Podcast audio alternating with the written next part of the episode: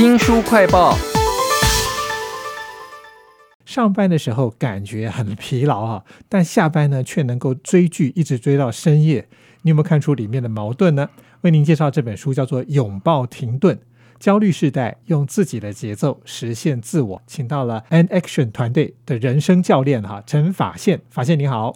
嗨，主持人好，听众朋友大家好。先介绍一下这个人生教练这件事情，应该还很多人不知道这是什么东西吧？对，在台湾比较少人知道人生教练是什么，所以我们常常需要解释它是什么。那在欧美国家，可能他已经人生教练已经是一一种很盛行的职业了，那也是很专业、有证照的职业。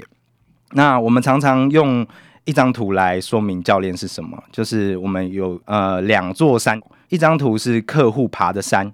那客户爬的山，就是我们在山中可能会遇到一些困境啊，会遇到一些岩石啊，一些陷阱。那这有时候是很难透过自己来觉察的。那教练呢，这个角色他就是站在对面的那一座山，从另外一个更广的视角，那看到你有哪些可能性，有哪些机会，有哪些阻碍，进而透过提问的方式引导你。那你在思考的过程中，就会知道该往哪个方向前进。原来人生教练是这个样子啊！在这本《拥抱停顿》里头呢，你要怎么样打那个零八零零的电话才能够找到这个人生教练？跟他讲多久？要约时间吗？通通在这本书里头。那其实书里面还有很多很生动的例子，都在教人家。怎么样拥抱停顿啊？而且其实体系非常的完整，但是我们并不想要像课堂一样这样跟大家介绍。我觉得例子比较有趣，比如说有一个求助者叫做佳话，这个佳话就是那个 S H E 那个 Ella 那个同名的。那这个求助者在问这教练说：“啊，我在职场是不是一定要讨人喜欢呢？”在这个时候呢，大家以为可能故事就是要往心灵鸡汤的方向走哈，结果没有想到后面这个视讯的镜头后面照出来。哎，他家里的那只家猫就窜出来了。这个转折到底发生什么事？跟你们想讲的有什么关系呢？我觉得这个很有趣。我们故意用这种方式来来呈现呐。这个佳话呢，他其实受困于人际关系，就是他觉得在公司要讨好别人、逢迎谄媚才能求生存嘛。又有另外一个矛盾是，他又想要真实的呈现自己、做自己，然后不想让活得那么假。那家猫在他后面，他其实。就是一个完全不在乎啊，很自在，可能伸懒腰、打哈欠，完全不在乎人际关系的困扰。那其实我们看猫这种生物，它其实不会去讨好人类，但是人类却又很喜欢它，它就只是做自己，很真实的呈现自己。所以，我们在这本书中有把猫做一个三角形啊，就是有三点。第一个就是它很做自己，然后它又不会让人觉得冒犯。然后第二个是。他能很自在的呈现自己脆弱的一面，就是肚子饿了就叫出来啊，调皮啊，翻滚啊，就是这反而让人很喜欢。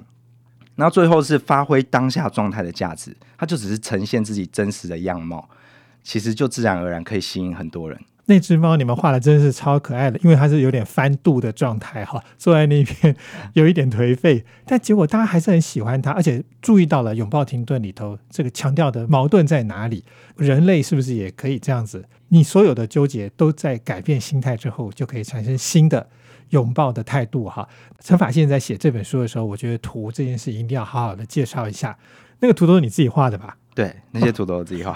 我我看到一篇是在讲说，我们其实常常会因为完美主义就没有办法累积，每次做一点我都觉得一定不会成嘛。结果你画成的是一个高尔夫球的果岭，然后一个洞一个洞的，然后有那种虚假的自己觉得不会成功的部分，然后有那种实际可以累积到最后那个果岭的部分。这张图我就觉得有一点，老实说是跟你原来想讲的事情，我觉得有点非常遥远。但你竟然可以画在一起哈，那还有哪一些跟那种什么精力管理啊，或者是跟人生有关的东西，你把它画成了很有趣的图呢？对我们其实就想用一种很创意的方式，让大家可以带入这个情境。嗯，书中还有一张图，就是在描绘二十到四十世代的现状。我们把它画成一个钟摆的一个图示。钟摆的右边呢，它呈现的是一个盲目追逐的状态，就是我们急着想要追逐很多。外在的期待，期待我们去做的事，可能是金钱啊、名利啊，或是更多的东西。那钟摆的另一端是无奈停滞，就是因为我们可能追不到这些东西，那就干脆躺平，什么都不要，然后就好像摆烂，什么都不做这样子。那我们觉得二十到四十世代，它就是一个像钟摆一样摆荡在这两个极端之间。但这本书想强调的就是，我们能不能在当中找到一个平衡点，而不是被动的在这两个极端之间摆荡。其实还有很多张图，我觉得都很有创意啊。比如说有一张是在讲我们那个经历哈，没有方向，所以你会上班像一条虫，下班像一条龙。那这本拥抱停顿里头，其实你有讲到一个 ACP 模式，也许你可以借由这个图来跟我们解释一下 这个 ACP 模式是什么。那你所谓这个很有动力的那些气体分子哈、到底跟这个 ACP 是什么关系啦？